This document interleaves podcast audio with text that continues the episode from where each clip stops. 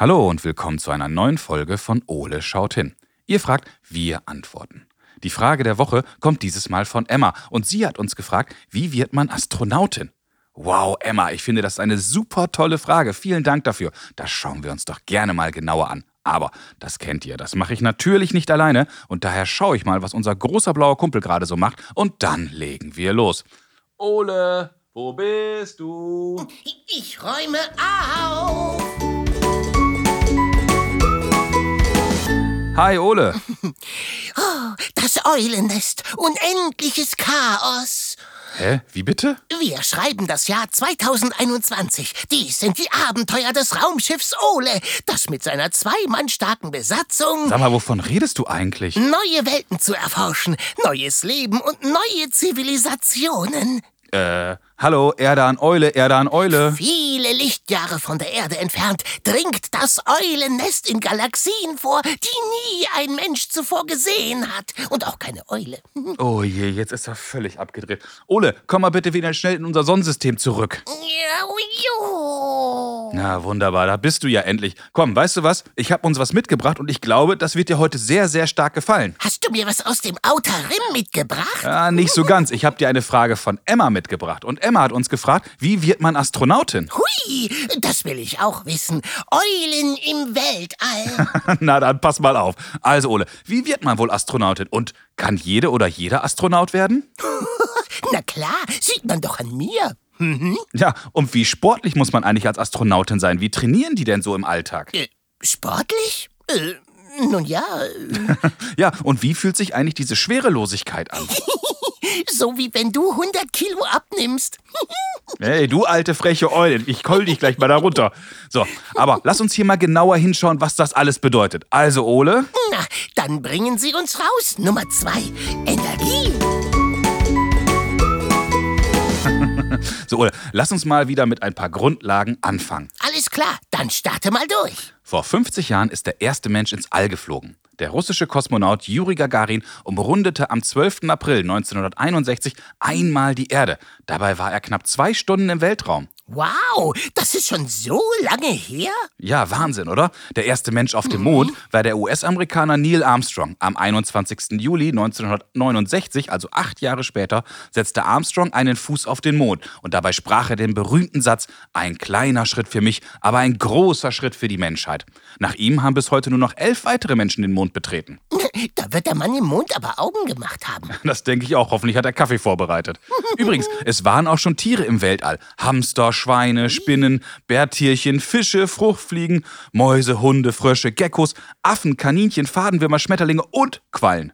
Ja, und Eulen. Äh, nee, eine Eule war noch nicht dabei. Hm, Och, Menno. Sole, jetzt haben wir mal ein wenig an der Oberfläche des Mondes gekratzt. Aber für Emmas Frage reicht das nicht aus. Nee, wir wollen tiefer ins All. Und ich habe eine Idee, wer uns dabei helfen kann. Oh, klasse, wer denn? Susanna Randall ist eine deutsche Astrophysikerin und sie lässt sich gerade zur Astronautin ausbilden. Hui, das klingt aber gut. Die weiß sicher Bescheid. Das glaube ich auch. Und Ole, wusstest du, dass bis jetzt erst 581 Menschen im Weltall waren und darunter erst elf Deutsche? Nee, das habe ich noch nicht gewusst. Ja, aber unter diesen elf Deutschen war nicht eine einzige Frau. Hä?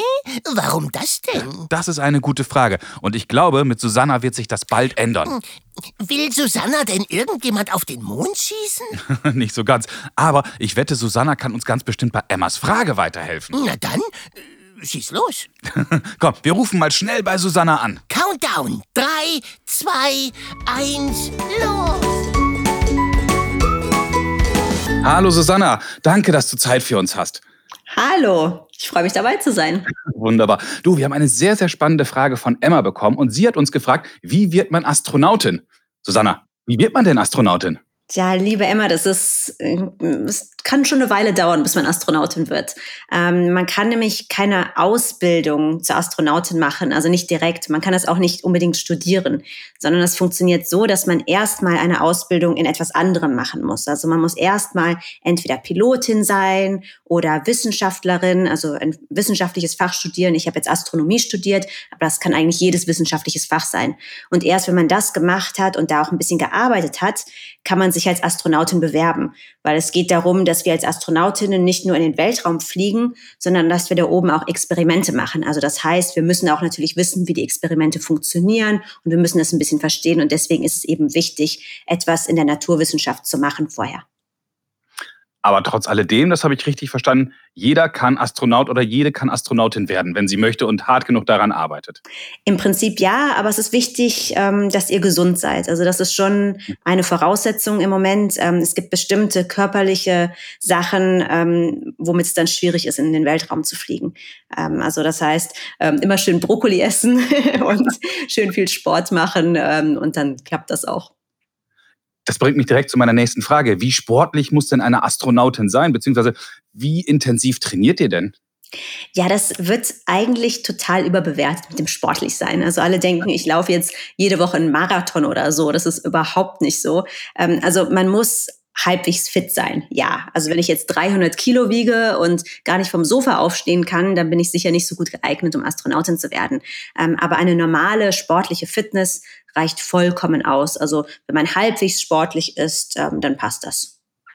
Muss man dann auch besonders mutig sein, um sich dafür zu bewerben oder ins Weltall fliegen zu wollen?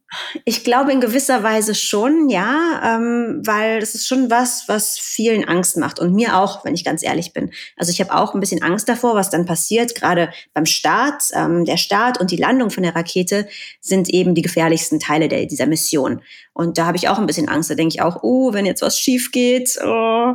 Aber ich denke mal, es ist so, man kann Angst haben und es ist auch völlig in Ordnung, finde ich in diesem Fall, weil es ist gefährlich. Ähm, aber ich finde es wichtig, sich dann von der Angst nicht ausbremsen zu lassen. Also ich sage jetzt, ja, ich habe Angst, aber ich will das so sehr, ich will das unbedingt machen und deswegen setze ich mich über die Angst hinweg und mache es trotzdem. Dann finden wir dich jetzt besonders mutig, dass du das machst. Ähm, jetzt ist uns eine Sache im Vorfeld aufgefallen. Es waren zwar schon etliche Menschen im Weltall und auch elf Deutsche, aber bis jetzt noch gar keine Frau. Wie kann das sein? Das frage ich mich auch. Ich weiß gar nicht, wie das sein kann, weil Frauen genauso gut geeignet sind, Astronauten zu sein, wie Männer auch.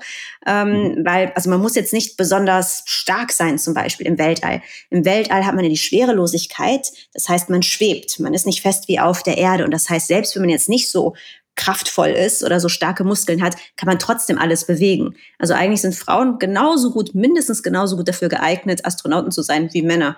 Deswegen ist es eigentlich unerklärlich umso toller, dass uns Emma die Frage geschickt hat. Du hast gerade noch einen ganz tollen Punkt angesprochen, der mich auch interessiert. Wie fühlt sich eigentlich Schwerelosigkeit an? Total geil. es ist so, Schwerelosigkeit, das ist was, das kann man jetzt auf der Erde nicht so gut ausprobieren. Also, was ihr vielleicht kennt, wenn ihr vielleicht mal ganz kurz schwerelos seid, ist auf einer Schaukel. wenn man in der Schaukel ganz oben ist zum Beispiel, hat man diesen kurzen Moment, wo man eigentlich ein bisschen schwebt. Und genau das ist Schwerelosigkeit, aber eben viel, viel länger. Und wir haben das ausprobiert im Astronautentraining. Ähm, da sind wir mit einem Flugzeug geflogen. Also es war ein ganz normales Flugzeug. Das ist dann so geflogen und es hat dann eben eine sogenannte Parabelform geflogen. Und da geht es eben darum, dass man in diesem Teil hier im freien Fall ist. Und dann ist alles, was im Inneren des Flugzeugs ist, schwerelos. Also wie auf der Schaukel, dieser mini kleine Moment, nur dass es dann eben 22 Sekunden dauert. Und in diesen 22 Sekunden kann man dann alles Mögliche ausprobieren. Also man kann natürlich Wissenschaft machen, deswegen waren wir auch da, theoretisch, aber man kann auch ganz, ganz viel Spaß haben und zum Beispiel versuchen, ähm, sich quer durchs Flugzeug fortzubewegen. Und das geht dann eigentlich ganz leicht, wenn man sich einfach nur irgendwie anstoßen muss und dann fliegt man einmal quer dadurch. Oder ich habe Saltos gemacht und so weiter. Und es ist wirklich ein super, super schönes Gefühl. So fühlt sich das aus, so hört sich das bei dir auch an. Worauf freust du dich denn am meisten im Weltall? auf die Schwerelosigkeit auch, aber vor allen Dingen auf den Blick runter auf die Erde. Und mhm. das ist wirklich was, was man ja, ihr kennt das vielleicht so im Flugzeug, sei, habt ihr bestimmt auch schon mal aus dem Fenster geguckt und runtergeschaut und da ist, ist dann alles ganz, ganz klein. Also alles sieht ganz klein aus. Man sieht dann vielleicht die Häuser und die Städte von oben und im Weltraum ist es nicht genauso, nur noch viel, viel extremer. Da sieht man wirklich innerhalb von ein paar Minuten sieht man ganze Kontinente unter einem hindurchfliegen. So schnell ist man da unterwegs und darauf freue ich mich ganz besonders. Wow, das klingt auch total spannend. Liebe Susanna, vielen, vielen Dank, dass du dir die Zeit genommen hast, uns mit uns zusammen Emmas Frage zu beantworten. Das war super toll. Ja, sehr gerne und vielen Dank für deine tolle Frage, Emma. Dankeschön. Und ja, dir jetzt noch einen tollen Nachmittag, einen tollen Start und ein ganz, ganz wunderbares Erlebnis im Weltall. Danke. Tschüss. Bis bald. Tschüss. Wow, Ole, jetzt haben wir aber echt eine ganze Menge erfahren. Ja, das war Information auf Warp 6. Lass uns mal schauen, was wir beide aus dem Telefonat mit Susanna so mitgenommen haben. In Ordnung. Wer Astronautin werden will, sollte sich erstmal in der Schule ganz besonders doll anstrengen. Ui. Darüber hinaus ist das passende Studium wichtig. Schließlich müsst ihr ja verstehen, was da alles im All passiert und welche Experimente ihr macht. Na klar. Aber ich habe auch eine gute Nachricht. Ihr müsst nicht übermäßig sportlich sein. Solange ihr gesund seid und euch gesund ernährt, reicht das schon. Schließlich herrscht im All ja die Schwerelosigkeit. Und egal was, im Weltall wiegt es im Grunde alles nichts. Besonders viel Kraft ist daher also nicht nötig. Na, da hast du ja noch mal Glück gehabt. Allerdings solltet ihr eine gehörige Portion Mut mitbringen. Das mache ich. Gut, und ganz wichtig, auch wenn Susanna erst die erste deutsche Frau im Weltall sein könnte, sie sollte definitiv nicht die letzte sein. Jede von euch kann das auch. Es gibt nichts, was Männer besser können als Frauen. Genau.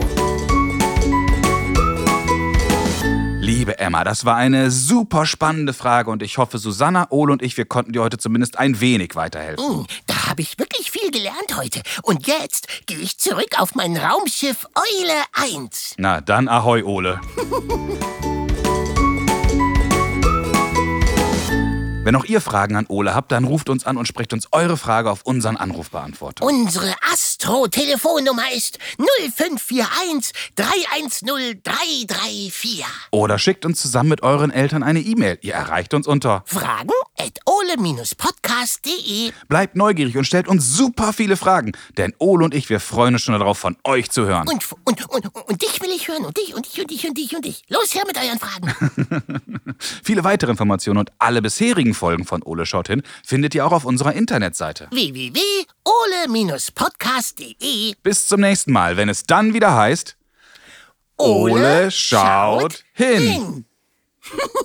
Tschüss, Kinder. Und jetzt bring uns raus, Nummer zwei.